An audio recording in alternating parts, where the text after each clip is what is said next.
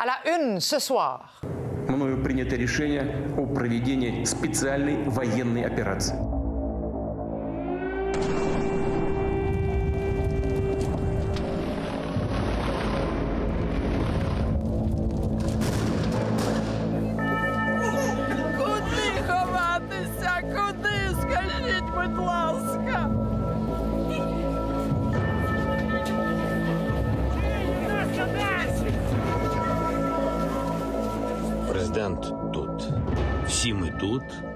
наші військові тут, громадяни суспільства тут. Слава Україні!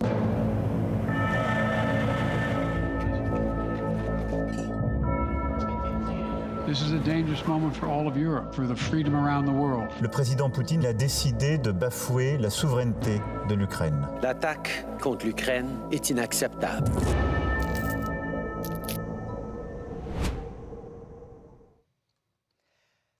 365 jours de guerre, 8000 civils tués, 8 millions de réfugiés et 80% des enfants en situation de pauvreté. C'est le triste bilan d'un conflit qui perdure 12 mois d'attaques et de résistance. Des heures d'angoisse pour la population qui vit au son des sirènes d'alerte et des bombardements depuis aujourd'hui un an. Je retrouve ce soir notre envoyé spécial Louis-Philippe Bourdeau qui est en direct de Kiev. Louis-Philippe, bonsoir. Bonsoir, Marie-Christine. C'est un sombre anniversaire. Dites-nous, comment était l'ambiance aujourd'hui? Ça a été un étrange mélange de fierté, mais aussi de tristesse, Marie-Christine. On va commencer par la fierté. Bien, fierté d'avoir su résister, résister à l'envahisseur, déjouer tous les pronostics de guerre. Mais tristesse parce que tu l'as mentionné, 8 000 civils tués et d'autres estimations vont jusqu'à dire 30 000 civils tués. Et ça, c'est en excluant les 100 000 soldats ukrainiens morts sur les champs de bataille qui, évidemment, avaient des familles. Donc, tout le monde, ou presque ici en Ukraine, connaît quelqu'un qui est décédé au cours des 12 derniers mois. À Kiev, aujourd'hui, les cérémonies étaient somme toute modestes pour des raisons, évidemment, de sécurité. Tu comprendras, on s'attendait à une attaque qui, finalement, n'est jamais venue. Mais le discours du président ukrainien Volodymyr Zelensky est venu vraiment marquer les esprits. Il a dit Notre peuple a été invincible et si l'Occident poursuit et respecte ses promesses, eh bien, ce n'est que le début. Il y a un an, le monde a cru que l'Ukraine allait tomber.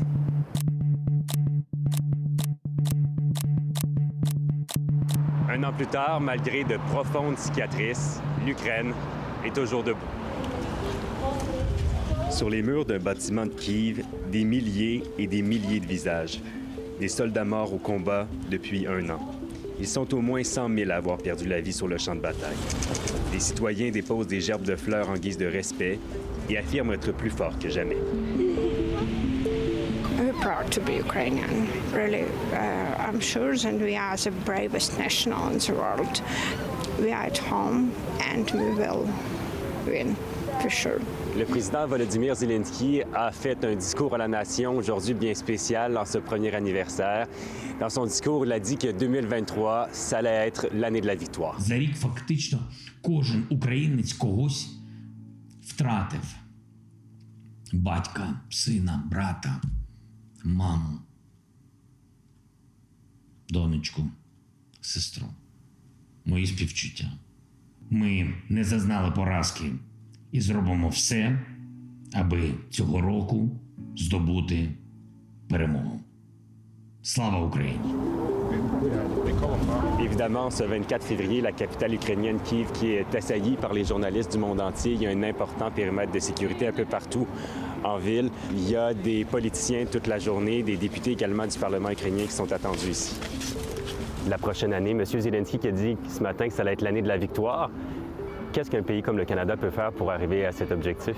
Mais le Canada peut aussi faire plus avec des sanctions. Le Canada peut aussi faire plus en influençant et en parlant aux autres pays pour leur faire comprendre que c'est une guerre impérialiste, c'est une guerre d'agression. Le monde entier doit se mobiliser.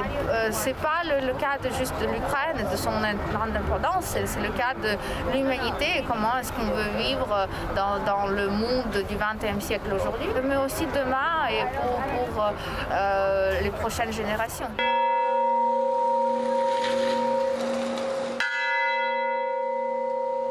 À une trentaine de minutes au nord de Kiev, c'était aussi l'heure du recueillement pour les résidents de Butcha, une ville martyre où des centaines de citoyens ont été torturés, massacrés. Дуже важкий рік, дуже страшна втрата. Сподіваюся, що наступить мир. Все це жахіття закінчиться. 365 jours de guerre, 365 jours de peur, 365 jours de résilience et de deuil. Mais combien d'autres sont à venir? C'est la question la plus redoutée des Ukrainiens.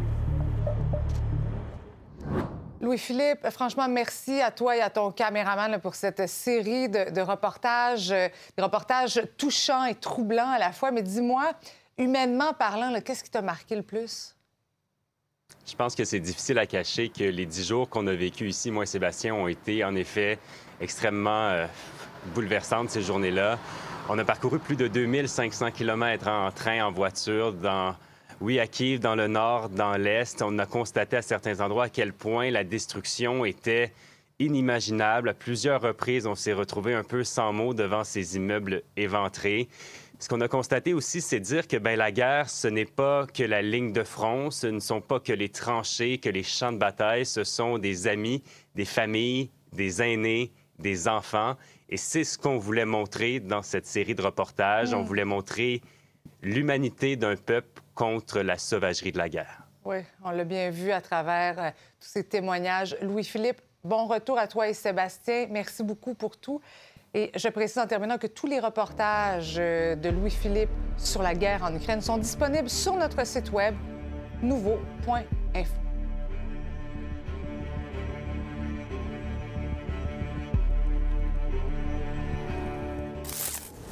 Les intimidateurs, comme le président Poutine, ne comprendront jamais que la peur est une arme impuissante contre ceux qui se battent pour leur liberté. Le Canada a mené la charge à l'échelle mondiale pour instaurer le régime de sanctions le plus sévère qui n'a jamais été imposé à une grande économie et pour réduire la capacité du président Poutine à financer cette guerre illégale.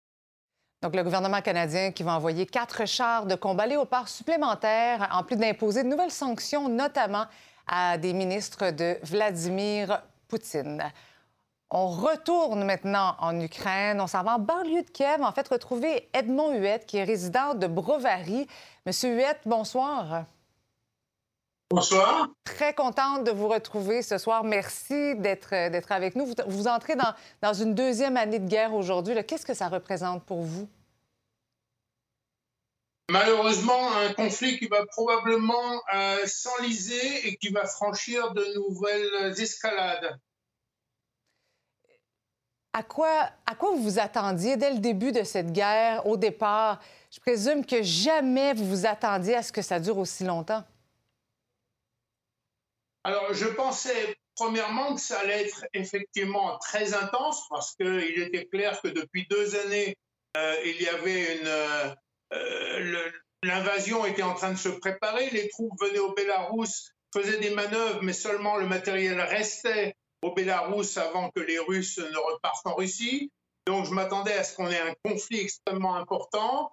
Euh, J'étais J'ignorais ce qui allait se passer avec euh, euh, l'invasion proprement dit. Euh, je, sachais que, je savais qu'elle allait se produire, je l'avais annoncé, mais j'ignorais comment ça allait se passer. Et surtout, tout le monde, comme beaucoup de personnes, je pensais que le président Zelensky était un clown et Mhm. qu'on allait se faire ramasser. Mais finalement, le président Zelensky a montré tout un leadership. Alors, le président Zelensky, je crois que la, guerre, et c'est valable pour beaucoup de personnes, dans beaucoup de circonstances, a- révèle qui sont réellement les, gens, qui sont réellement les personnes. Et il a montré effectivement son leadership. Et aujourd'hui, il est euh, la meilleure représentation qu'on puisse imaginer euh, de l'Ukraine et des Ukrainiens. Ça a été important pour vous, là, au cours de la dernière année, de voir le président Zelensky sur le terrain, sur les réseaux sociaux également, communiquer avec son peuple? Ah, Absolument, parce que euh, à aucun moment euh, il n'y a eu de dissimulation de la situation et il n'y a pas eu, contrairement à ce qui se passe en Russie, euh, de, de- de mensonges permanents. La situation était clairement expliquée. Vous venez de vivre une, année tellement difficile, vous avez eu des choix à faire, des choix importants, dont celui de rester en Ukraine, tout près de Kiev. Qu'est-ce qui a été le plus difficile pour vous, M. Huet, cette année? Pour moi, comme me dit mon épouse, tu as l'air de, t'amuser de la situation. Euh, le plus difficile, ça a été d'arriver à essayer d'avoir une vie normale. Mais j'imagine qu'effectivement, pour mon épouse et notre fille, ça a été infiniment plus difficile. Bien, votre fille, justement, je me rappelle, on avait fait une entrevue ensemble. Il y a un hélicoptère qui s'est écrasé tout près de l'école de, de votre fille. Comment, comment, comment vont les enfants dans un climat euh, aussi difficile? Il est nécessaire de parler beaucoup avec eux, qu'ils comprennent euh, ce qu'il se passe, qu'ils comprennent pourquoi. Hum, Par exemple, j'ai proposé un choix de rester ici. Il y a eu des moments difficiles. Nous avons vu, euh, pour, la petite, euh, nous avons vu un spécialiste qui lui explique qu'en fait, à certaines situations, les adultes réagissent d'une façon qui est différente de la façon dont, dont elle perçoit la situation. Oui, c'est pas évident d'expliquer ça à, des enfants. On a de la misère à comprendre ce qui se passe en tant qu'adulte. Alors, je ne veux pas m'imaginer ce qui se passe dans la tête euh, des enfants ukrainiens euh, en ce moment. Euh, Dites-moi en terminant, à quoi vous attendez au cours des prochaines semaines, des prochains mois? Je pense qu'aujourd'hui, en fait, l'offensive de printemps, d'hiver-printemps, a commencé déjà il y a plusieurs semaines. Euh, ce qui se passe actuellement dans l'Est, j'ai des nouvelles par des gens que j'ai formés, par des contacts. C'est littéralement une boucherie comme Verdun. Euh, les Russes ont ramassé dans les prisons et dans les rues tout ce qu'ils ont pu ramasser pour essayer, en fait, euh, d'obliger les Ukrainiens à utiliser toutes leurs munitions, à perdre beaucoup d'hommes pour ne pas reculer. Et donc, je m'attends à ce que nous ayons surtout à nouveau des attaques massives sur les infrastructures de façon à faire céder la résistance de la population. Hmm. Monsieur Huette, merci beaucoup. Courage, bien sûr, pour, euh, pour la suite. On pense à vous. Merci. Merci, je vous remercie pour ça. Merci. En analyse maintenant, je retrouve Dominique Harel, qui est titulaire de la chaîne en études ukrainiennes de l'Université d'Ottawa. Bonsoir, Monsieur Harel. Bonsoir. C'est incroyable d'entendre la, la résilience de ce peuple-là, des Ukrainiens. Ça a été euh, une année tellement mouvementée pour eux. Qu'est-ce qui explique, selon vous, cette, cette ténacité? Ben, il y a un point. euh, L'Ukraine s'est beaucoup démocratisée euh, depuis euh, le début de l'autre guerre. Enfin, c'est la même guerre, là, mais la Mhm. guerre qui a commencé en 2014 sur le front de l'Est. Par démocratiser, j'entends un changement de culture organisationnelle, même, même dans l'armée, où ça part beaucoup d'en bas. Il y a beaucoup d'initiatives. Et là, M. Huet lui-même faisait partie d'un un groupe de, de défense territoriale. Donc, on a vu ça au début de la guerre aussi, des citoyens qui se mettent ensemble pour défendre le leur quartier. Et ça, je pense, ça explique beaucoup euh, cette résilience euh, qu'on a observée avec admiration depuis un an. Ouais. Et je- c'est en fait tout le contraire de la culture soviétique qui imprègne beaucoup encore la société russe, où tout part d'en haut. Oui, puis ça va, ça va en prendre encore de la, de la- de la résilience parce que Vladimir Poutine accentue les menaces. C'est loin d'être terminé, tout ça. là. Absolument pas. Là. Bon, Monsieur Huet parlait d'une, d'une off- d'une offensive russe bon, qui, qui- qui- qui est sanglante, mais qui s'enlise aussi. Euh, mais si les Ukrainiens résistent à cette offensive russe, je crois qu'ils vont le faire. Euh, mais il y a toujours le problème, est-ce qu'ils vont manquer de munitions à un certain moment, etc.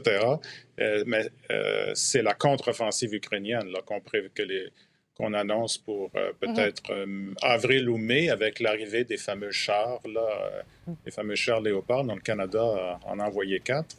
Alors ça, ça pourrait faire basculer, enfin changer vraiment la carte et la dynamique de la guerre. Mais là, on, on a un intervalle d'au moins six mois avant peut-être qu'il y ait des changements fondamentaux et peut-être un aperçu d'une fin de guerre. Ouais. On est sur la longue durée. Oui. Il y, a, il y a la Chine aussi qui a dévoilé ce matin son, son plan de paix sur la situation en Ukraine. Elle qui cherche depuis quelques semaines à jouer peut-être un rôle de, de- de médiateur dans, dans le conflit. Pensez-vous que ça va avoir un, un impact quelconque? Ben, la Chine, l'impact de la Chine euh, pourrait être l'envoi de munitions, ce qui est évidemment pas ce qu'elle a déclaré là aujourd'hui. Les Américains ont encore fait des annonces ou des, euh, des, Mhm. euh, des alarmes, lancé des alarmes un peu euh, aujourd'hui à ce sujet-là. Si la Chine se mettait à envoyer des drones ou d'autres munitions, ça, évidemment, ça, aurait un impact majeur sur la guerre parce que la, Russie commence à manquer de munitions. L'Ukraine commence à manquer de munitions, mais là, c'est tout le plan de l'OTAN, justement, de, l'approvisionner. Mais sur son plan de paix, le point positif, c'est qu'elle dit noir et blanc euh, que le nucléaire, les armes nucléaires ne peuvent pas être utilisées sous aucune condition, sinon pour la défense, évidemment, pour la dissuasion. Euh, ça, c'est très bien. Euh, mais pour le reste, mhm. ce qu'elle dit, c'est que les sanctions doivent être levées unilatéralement, puis elle appelle pour un cessez-le-feu. Alors, dans les deux cas, elle se penche du côté de la Russie, parce mhm. qu'un cessez-le-feu avantagerait la Russie. Ça serait comme de... Euh, comment dirais-je, de, stabiliser la, ligne de front, qui voudrait dire que l'Ukraine perd 20% de son territoire. Donc, ce n'est pas vraiment un geste de médiation. Les Ukrainiens ne sont pas au bout de leur peine. Ben, merci beaucoup, M. Harel, d'avoir été avec nous ce soir. Merci. Bonne soirée. Merci. Maintenant, la communauté ukrainienne de Montréal va se rassembler justement ce soir au centre-ville pour une veillée aux chandelles. Véronique, la ministre des Affaires étrangères, Mélanie Joly, est aussi attendue. Oui, exactement. La ministre qui s'est rendue, on le sait, cette semaine à Kiev et qui s'est dirigée euh, ensuite euh, au siège des Nations unies à New York. Au siège... Donc, et là, ben, en ce moment, je te dirais, Marie-Christine, il fait tellement froid que les gens ne sont pas arrivés. Là, c'est prévu pour 18h30. Donc, reste à voir combien il y aura de ressortissants ukrainiens, mais plusieurs personnes sont attendues. Mais en attendant, on a entendu beaucoup d'histoires extrêmement tristes, d'horreur avec notre collègue Louis-Philippe cette semaine. Malgré tout, il y a parfois des histoires positives. Je vous en présente une ce soir. L'histoire d'une ressortissante ukrainienne qui s'est vraiment bien intégrée. Elle est passée d'influenceuse là-bas à Kiev et elle vient d'ouvrir son entreprise ici au Québec. Il y a un an, Margarita, 30 ans, était destinée à un très bel avenir. L'influenceuse en mode était aussi spécialisée en relations internationales. I was an entrepreneur. I had my clothes production and online store for women clothes and I was very successful. Elle était en voyage d'affaires à pareille heure quand les bombes se sont mises à tomber sur Kiev, là où se faisaient garder sa petite d'un an et sa belle-fille de 16 ans. And I got a call from my stepdaughter that it started to bomb. It, it was very stressful when you hear the voice of your child and there is a bombing. You can, you can hear bombing on a phone and you cannot do anything. You cannot stop it. You cannot be here. You cannot call someone and ask, please stop, please shut the sky. And you need just to survive and to escape. And then I start to move into to Kiev to get them in a car and just across the border to keep my ch- children and family safe. Why uh, did you choose to come here in Montreal? Really, we were expecting that the war gonna stop soon. We were waiting for a month that the war gonna stop so we can understand that we can come back home. And then one month passed, two months passed. Um, then the Canadian program started. Canada announced that they can host us and we decided that Canada is very safe and far from Russia. Depuis, elle et son mari, originaires de Dubaï, vivent à Ville-Saint-Laurent. Elle a créé sa propre entreprise de livraison pour aider les Ukrainiens à s'installer ici. We fell in love with Quebec and with the people in Quebec. And we decided to stay to learn the culture, to learn the language, and I'm learning French now and we're doing our best. I want to work. I don't want to get money from a government. I, I can work. I know English. I have a lot of experience. I thought that I can do a good thing for all Ukrainians if I start a transportation program for us and then I will spread the business, develop it, and do the moving and transportation services in Quebec. So, yes, I founded a company here and I did all the official documents. In Canada, I just felt that I come back to life. It was important for you to see the future and not the past because I suppose yes. that you uh, watch TV and you yes. see Kiev. Yes. How do you feel about it? it? It hurts. Every time it hurts. When I read the news, like I, I stop crying actually because you, you cannot cry forever. Vous voyez euh, ces images du drapeau euh, ukrainien qui flottait au-dessus de l'Assemblée nationale aujourd'hui. Euh, Victor Henriquez est avec moi, expert en relations publiques et gestion de crise. Victor, c'est un triste anniversaire, mais c'est important de le souligner partout dans le monde. C'est important parce qu'il faut se rappeler des gens qui meurent, des Mhm. familles qui sont endeuillées, de tous ces gens qui ont dû quitter le pays. Mais c'est aussi important parce qu'il ne faut pas oublier. Puis une des plus grandes responsabilités qu'on a, c'est justement de garder l'image sur cette guerre-là.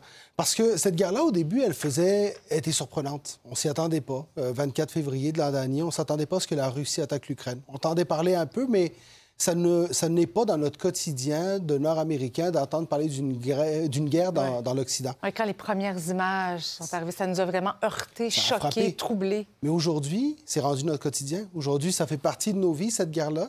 Et ces commémorations-là permettent de s'assurer qu'on n'oublie pas, justement. Est-ce que tu penses justement que les gens deviennent à quelque part un peu, j'ose pas dire blasés, mais détachés un peu ou habitués de- à l'horreur? Ben, c'est qu'à un moment donné, on se détache naturellement parce qu'on se rend compte que ça va être long, parce que ces images-là qui nous choquent ne peuvent pas nous empêcher, nous, de continuer. Mhm.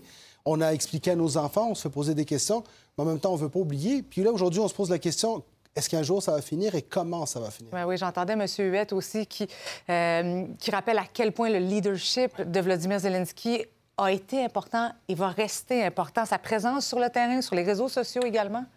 Pour, pour moi, c'est une guerre sociale. Euh, la guerre que les Ukrainiens vivent, c'est une guerre de terreur, c'est une guerre de bombes. Mais la guerre que nous, on vit, c'est une guerre sociale, c'est une guerre de mobilisation, c'est une guerre de propagande. Et là-dedans, euh, M. Zelensky a été absolument phénoménal. Dans la dernière année, on l'a vu partout. Il est présent, il n'est pas seulement présent, mais il est bon, il donne des entrevues aux plus grands euh, intervieweurs de la planète. Et qu'est-ce qu'il fait à travers ça? C'est qu'il mobilise l'Occident. Si l'Occident s'est mobilisé, s'il a eu de l'armement, c'est parce qu'il a été capable justement de travailler cette guerre d'image et d'amener le storytelling là-dedans, de présenter l'image de son peuple qui souffrait. Et il a mobilisé l'Occident au complet. C'est une énorme réussite de sa part. Oui, puis et, quand, quand M. Huette disait on pensait qu'on était dirigé par un clown, mais en fait, ce, ce sont ces talents de communicateurs aussi qui sont ressortis dans cette guerre-là. Exactement. Puis il, il a- je pense qu'il a été très conscient dès le début. La première chose qu'il a faite, c'est de mobiliser son peuple. Quand les Américains lui ont dit Est-ce que vous voulez qu'on vous mette en sécurité? Il dit Non, moi j'ai besoin de munitions, pas d'un Mhm. taxi. Donc il a rassemblé les gens derrière lui pour que l'Ukraine soit assez résistante pour que les, les Occidentaux arrivent après. Et depuis ce temps-là, il mobilise l'Occident. Encore aujourd'hui, le Canada qui envoie des chars, on envoie de l'argent. Ça, c'est pour moi la première guerre des réseaux sociaux. C'est cette première guerre sociale. Et Zelensky aura gagné cette première manche de la guerre. Maintenant, espérons que sur le terrain, ça se reflète parce qu'il y a encore aujourd'hui des gens qui meurent et c'est ça la plus grande Ouais. tristesse. Une grande tragédie. Merci, Victor. Merci. En date d'aujourd'hui, avec le rapport, les rencontres que j'ai avec lui, là, on est en mesure de conclure que monsieur est apte. Le chauffeur de l'autobus qui a foncé dans la garderie à Laval, apte à subir son procès. Quelle est la suite? Les détails au retour.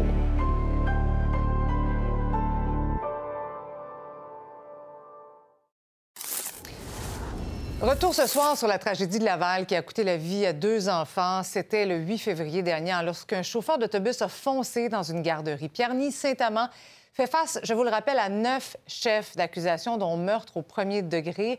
Anaïs, l'homme est finalement apte à subir son procès? Oui, son avocat a commandé une évaluation psychiatrique et il est donc apte à subir son procès. Ce que ça veut dire, c'est qu'il comprend euh, suffisamment de choses, notamment de quoi il est accusé pour comparaître. C'est son avocat qui a commandé ça la semaine passée parce qu'il n'arrivait pas à communiquer avec lui. euh, Il et était instable, je Il pense, était hein? instable, il ne comprenait pas ce qui se passait, de quoi il était accusé. Là, euh, ça a changé cette semaine. Et dans une comparution éclair aujourd'hui, ben, l'avocat fait une deuxième demande, une deuxième demande d'évaluation.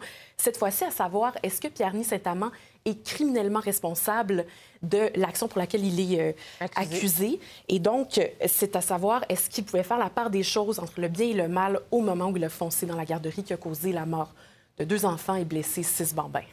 En fait, ce qu'il y a des éléments, tout, tout moi, j'ai des motifs raisonnables de croire que, soit au niveau des faits, au niveau des conversations que j'ai eues avec M. Saint-Amand, ou encore avec les, derniers éléments du rapport qu'on a eu sur l'aptitude, qui me laissent croire que peut-être comment je sa responsabilité criminelle là, a été, n'a pas été engagée pour des causes de troubles mentaux. Donc, c'est pour ça qu'on demande l'évaluation pour en savoir un petit peu plus.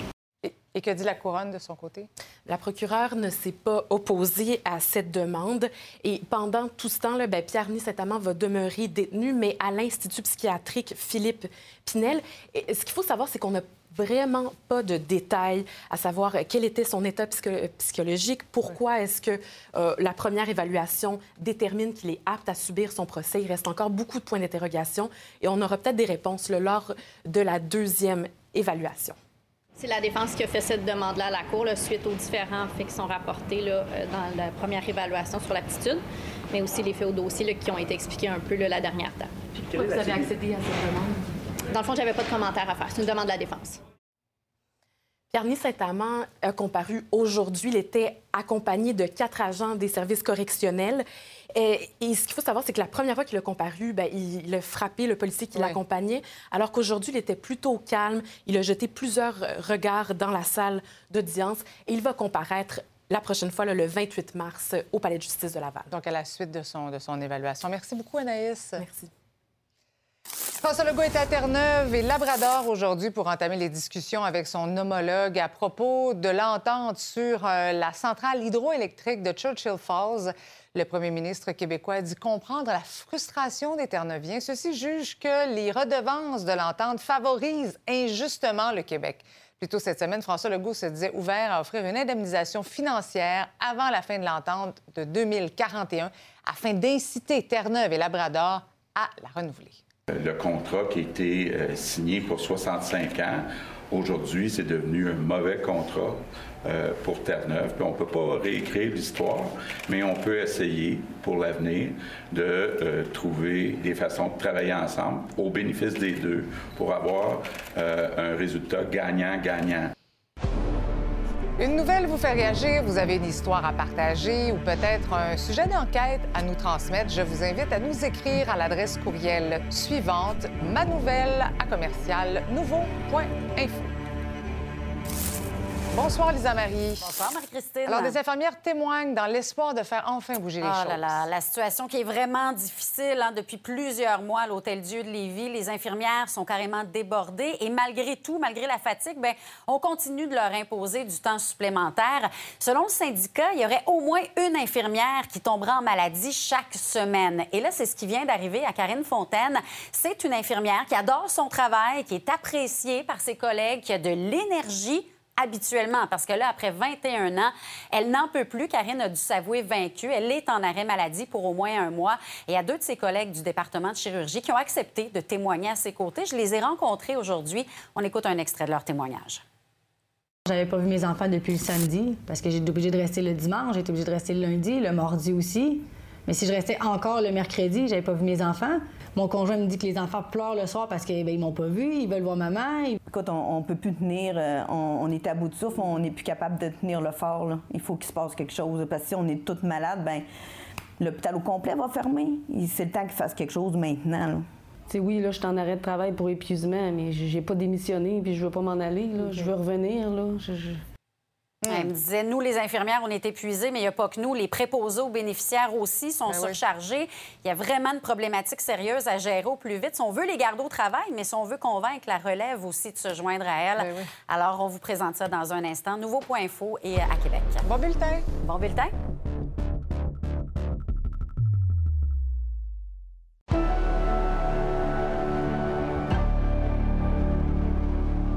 Un entraîneur de soccer féminin de Québec fait face à 25 chefs d'accusation de nature sexuelle. Il pourrait avoir fait jusqu'à 18 victimes mineures. Félix-Antoine Bédard, 27 ans, serait entré en contact avec ses victimes via les réseaux sociaux.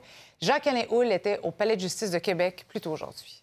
Félix-Antoine Bédard était très impliqué dans plusieurs équipes de soccer de la grande région de Québec, notamment l'Académie Saint-Louis, VC Soccer et l'Association de soccer des Premières Seigneuries. Il fait aujourd'hui face à des, accus- des accusations, oui, de l'heure, de production de matériel pédopornographique, de transmission de matériel sexuellement explicite et d'avoir exhibé ses parties génitales à quelqu'un d'âgé de moins de 16 ans.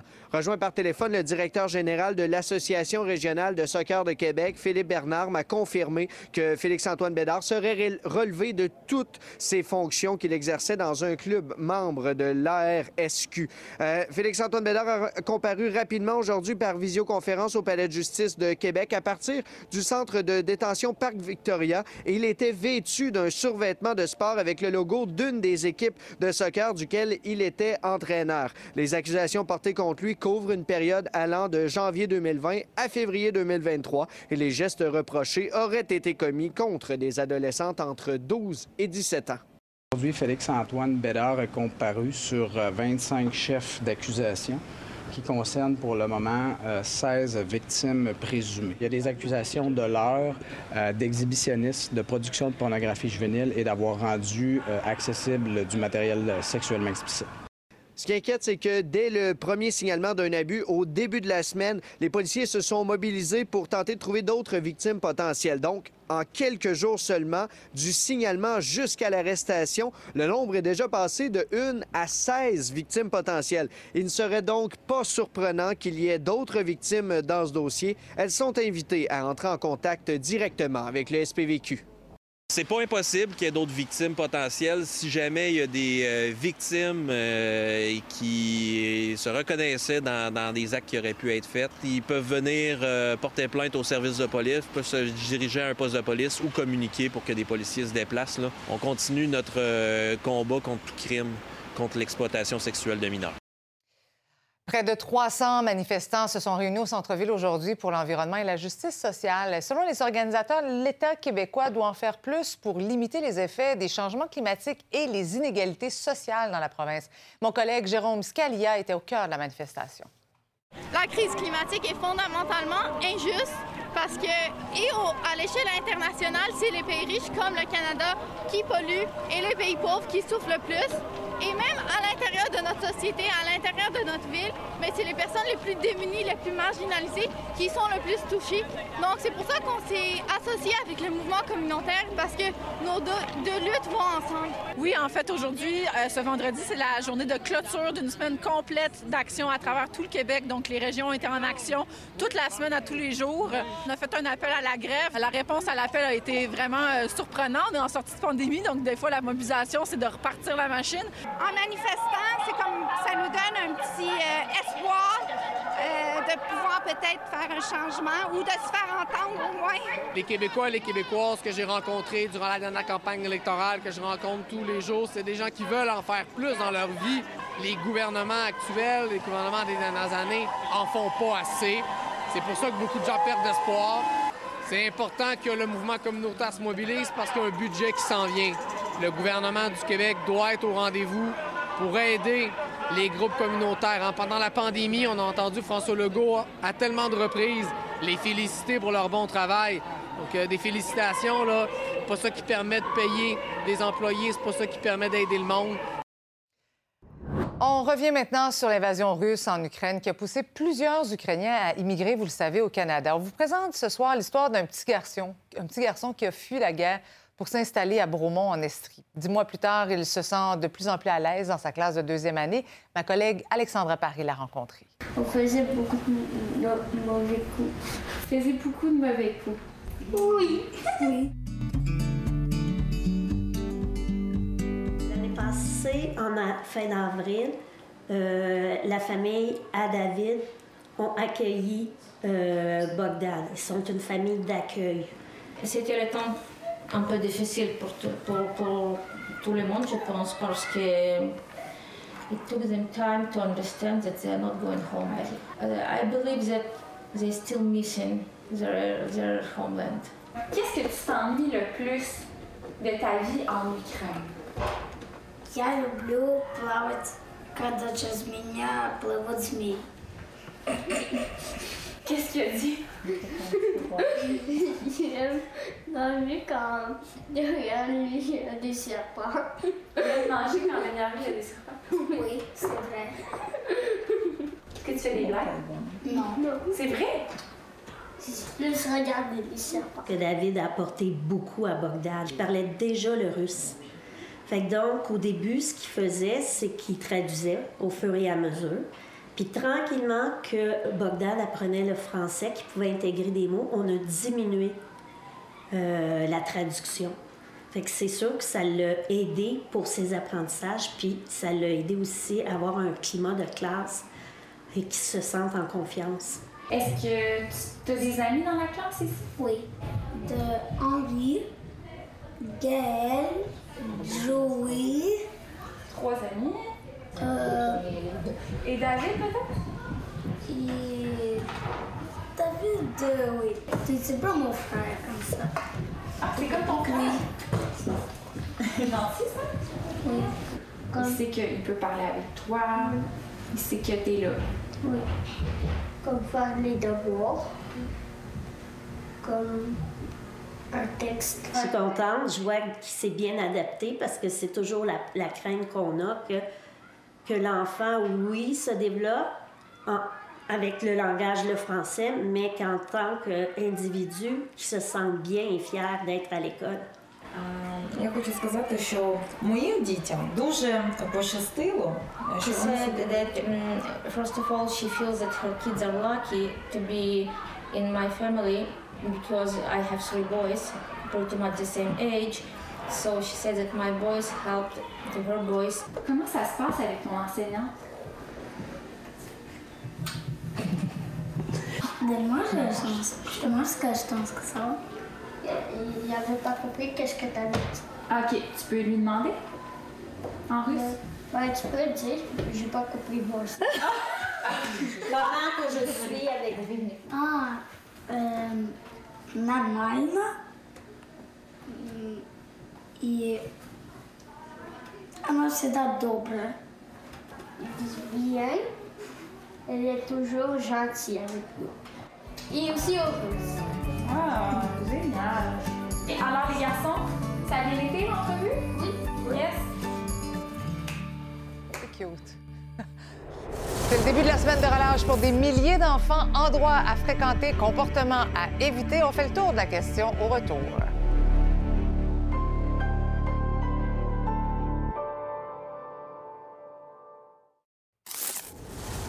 Ottawa va donner un coup de main au centre de ski québécois. Un montant de 5 millions de dollars a été octroyé à l'Association des centres de ski du Québec. L'argent va servir notamment à acheter des nouvelles dameuses.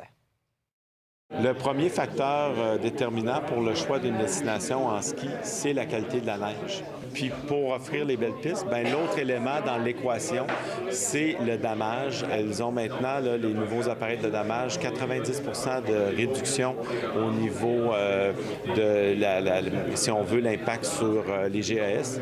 Donc pour nous, cette aide-là va permettre d'accélérer le virage, d'avoir des équipements plus performants. Et parlant justement de stations de ski, elle risque d'être euh, très achalandée dans les prochains jours avec la fameuse semaine de relâche qui débute pour des milliers d'enfants au Québec. Pour divertir et occuper les jeunes, les activités de plein air ont la cote évidemment auprès de plusieurs parents, ce qui entraîne des retombées économiques importantes pour l'industrie touristique. Les détails avec Lily Mercure. La semaine de c'est ça, on fait des glissades, des activités. On va aller voir mes parents au lac Saint-Jean, puis profiter du plein air, euh, faire de la raquette, puis euh, d'activités comme ça. On va aller voir euh, grand-papa. Ah oui, on va aller voir mes grands-parents, mes beaux-parents à Québec aussi. Je vais faire euh, des activités comme, euh, exemple, peut-être aller au cinéma, euh, peut-être aller glisser aussi. Les citadins ont tendance à sortir de la ville durant la semaine de relâche pour aller profiter des activités à l'extérieur, ce qui sourit à l'industrie touristique de l'Anaudière, de la Montérégie et des Laurentides. On cherche à créer des souvenirs extraordinaires pour les gens qui vont nous visiter, mais évidemment, c'est un bon taux d'occupation puis que nos commerçants soient occupés. Là.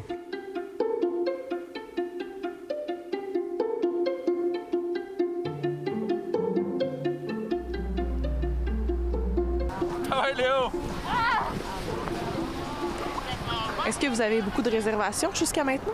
Oui, en fait, c'est presque complet à chaque jour. Je vous dirais qu'il reste encore quelques plages horaires. Maintenant aussi, avec l'exercice de réservation en ligne, on peut accueillir plus de personnes. Vous l'avez constaté, la semaine de relâche n'est pas encore commencée et il y a beaucoup d'enfants et d'adolescents sur le site.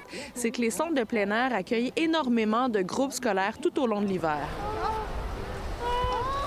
En fait, nous, on est très occupés depuis le début du temps des fêtes. On a une clientèle privée qui vient évidemment en famille, mais on a aussi beaucoup de groupes scolaires qui viennent. On est très fort sur les groupes scolaires, comme on peut voir aujourd'hui. Pour la semaine de relâche, on s'organise un petit peu plus pour les petites familles. Vous, qu'est-ce que vous faites euh, pour la semaine de relâche? On a la chance de pouvoir partir au soleil un petit peu. Dans quel point?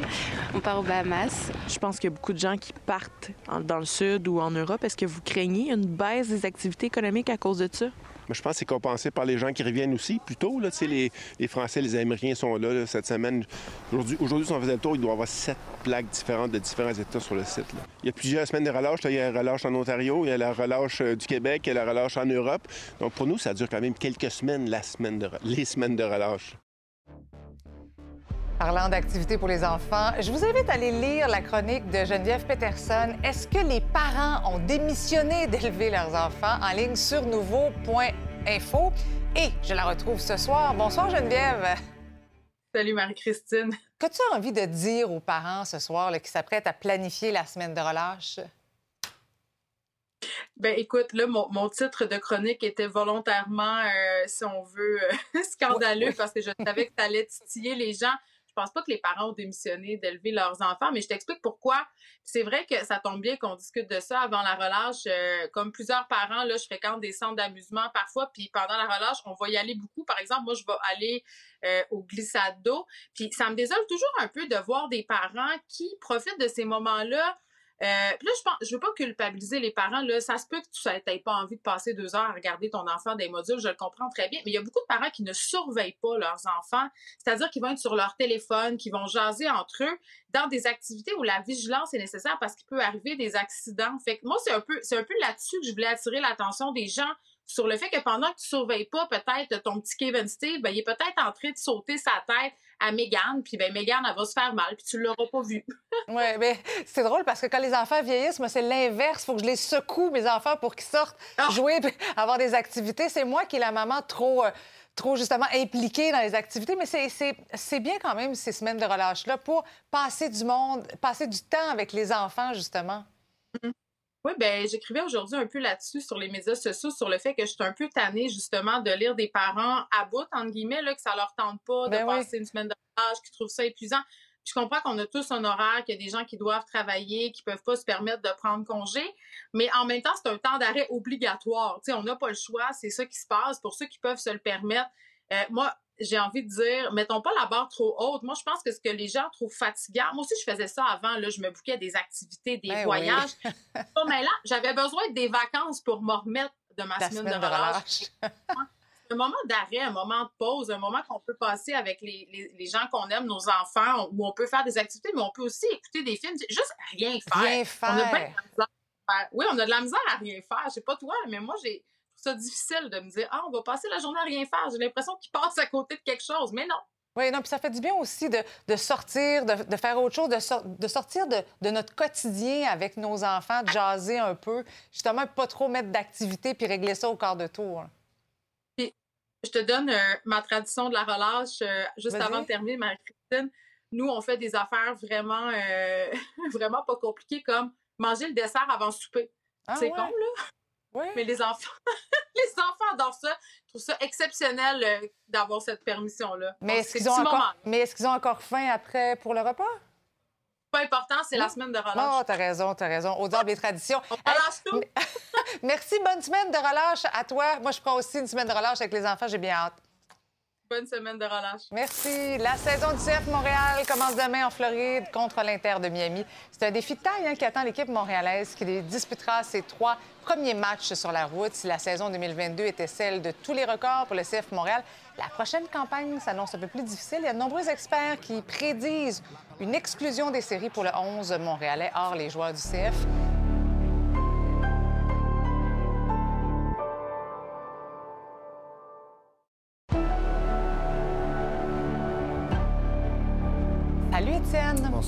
Alors que plusieurs combattent les forces russes sur le front, D'autres sont soldats avec l'art. Oui, Explique-moi ça. Bansky, euh, qui est un artiste euh, anonyme, là, on ne connaît pas sa véritable identité, qui a peint une œuvre sur ce mur euh, d'une ville qui était en partie détruite, Borodianka, il y a quelques mois. Et là, ça a été reproduit sur un thème de la poste ukrainienne. Hmm. On y voit donc un jeune judoka qui met à terre un homme adulte. C'est une métaphore de l'artiste qui évoque la victoire de l'Ukraine face aux géants russes. Et il faut savoir que Vladimir Poutine est un adepte de judo, une ceinture noire. Puis là, en, bas du thème, on va voir la phrase Va te faire euh, voir Poutine. Euh, ça a été mis sur ce, timbre-là qu'on voit à l'écran actuellement qui va être diffusé en Ukraine. Hmm. Donc, c'est une autre forme de résistance. Bansky qui est allé euh, faire des œuvres un peu partout en Ukraine au cours de la dernière année, comme ça, pour encourager les Ukrainiens. Intéressant, intéressant. Et es au Fil 22 ce soir. Oui, fait qu'on va faire le point, évidemment, sur les commémorations à Montréal euh, suite à cet anniversaire, triste anniversaire de la hmm. guerre en Ukraine. Euh, notre, reporter Véronique qui est là-bas, également Louis-Philippe Bourdeau en Ukraine et Pierre Jolicoeur, analyste militaire, sur la suite des choses. On va Merci ça. beaucoup, Étienne. Bon bulletin. Excellente soirée à notre antenne. On se retrouve donc lundi après la relâche à 17h.